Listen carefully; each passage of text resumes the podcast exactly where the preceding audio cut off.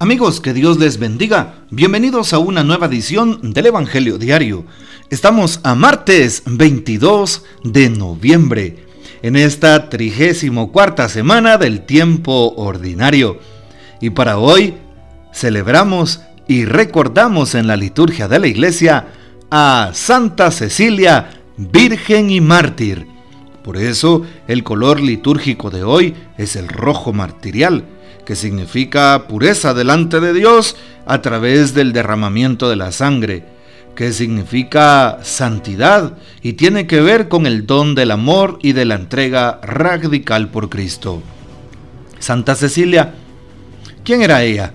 Santa Cecilia era una joven romana, es célebre en la vida de la iglesia desde el siglo V. La antigüedad de su martirio y la amplitud de su recuerdo hicieron que su nombre esté presente en el, en el canon de la misa. También por este motivo son numerosas las dedicaciones de templos a su nombre y puestos bajo su protección. Su papel como patrona de los músicos se debe a un pasaje del relato de la pasión de los mártires, Cecilia, Valeriano y Tiburcio. Y por eso hoy le enviamos un saludo a todos aquellos que tienen el don el talento, el arte de la música y sobre todo los que la ponen a disposición de la comunidad en el servicio a Dios. Pidamos pues la poderosa intercesión de Santa Cecilia, Virgen y Mártir. Para hoy tomamos el texto bíblico del Evangelio según San Lucas, capítulo 21 versículos del 5 al 11. En aquel tiempo, como algunos ponderaban la solidez de la construcción del templo y la belleza de las ofrendas votivas que lo adornaban, Jesús dijo, Días vendrán en que no quedará piedra sobre piedra de todo esto que están admirando, todo será destruido. Entonces le preguntaron, Maestro, ¿cuándo va a ocurrir esto y cuál será la señal de que ya está a punto de suceder? Él les respondió, Cuídense de que nadie los engañe, porque muchos vendrán usurpando mi nombre y dirán, Yo soy el Mesías, el tiempo ha llegado. Pero no les hagan caso cuando oigan hablar de guerras y revoluciones, que no los domine el pánico, porque esto tiene que acontecer, pero todavía no es el fin.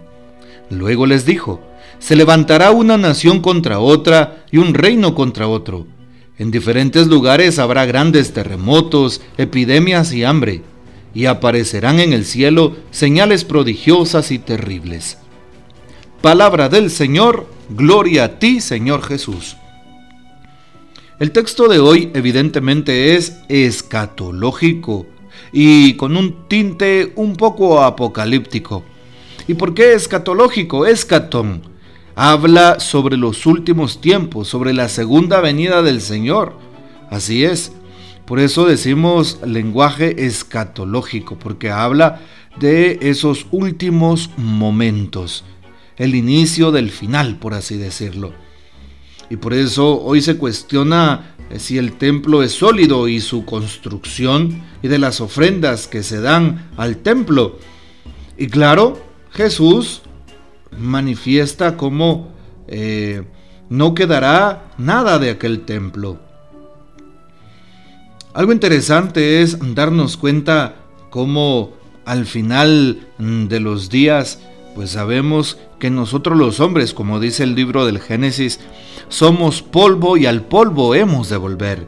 Y por eso mientras llegan esos días debemos de acatar lo que nos dice el Señor en su palabra debemos de practicar desde el amor las obras de misericordia, los diez mandamientos, no por cumplimiento, no por eh, simple responsabilidad, no porque debo de hacerlo, sino por amor a Dios, porque sé que eso cambiará mi vida, eso me ayudará a ser feliz, a ser otro tipo de persona.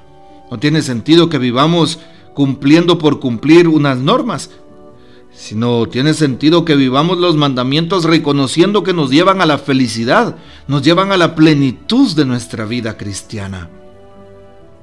Hoy también le preguntan al Señor, ¿cuándo va a ocurrir esto? ¿Cuándo se va a destruir el templo? Si cuando esas bellezas ya no estarán con nosotros. ¿Y qué responde el Señor? Que nadie les engañe, porque vendrán diciendo que soy el Mesías y les harán creer que el final ya está cerca. Díganme ustedes cuántas personas no vienen anunciando eso. ¿Cuántas personas no hablan de epidemias, de revoluciones, de guerras y hacen que la gente entre en pánico? Así es para hacerles creer que el final ya está cerca, pero nadie lo sabe, ni el día ni la hora. Y hoy la palabra nos dice todavía no es el final si tú ves guerras, revoluciones o cuestiones de ese tipo. Por eso es importante creerle a Dios y saber que el final de cada uno de nosotros, como dice la doctrina cristiana, el catecismo de la Iglesia Católica, llegará el día en el cual nos toque ir a entregar cuentas personalmente a Jesús, en nuestro juicio particular. Por eso, no tengamos miedo. Ya llegará el día de entregarle cuentas al Señor. Y mientras tanto el texto de hoy nos da esperanza. Así es, nos da fortaleza. ¿Por qué? Porque Cristo está manifestando que nos cuidemos, por eso nos da fortaleza. ¿Y en dónde encontramos precisamente fortaleza en Jesús? Muchos usurparán el nombre de Dios, muchos se harán pasar por Dios, muchos querrán tener el poder de Dios, pero eso no será cierto.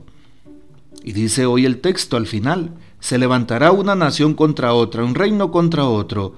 Habrá terremotos, epidemias, hambre, señales prodigiosas, pero no es el fin. Pareciera como si estuviéramos pasándole lista a todos los acontecimientos que últimamente han pasado en la historia de la humanidad, pero en realidad todo eso tiene que pasar, dice la palabra, pero no llega el fin.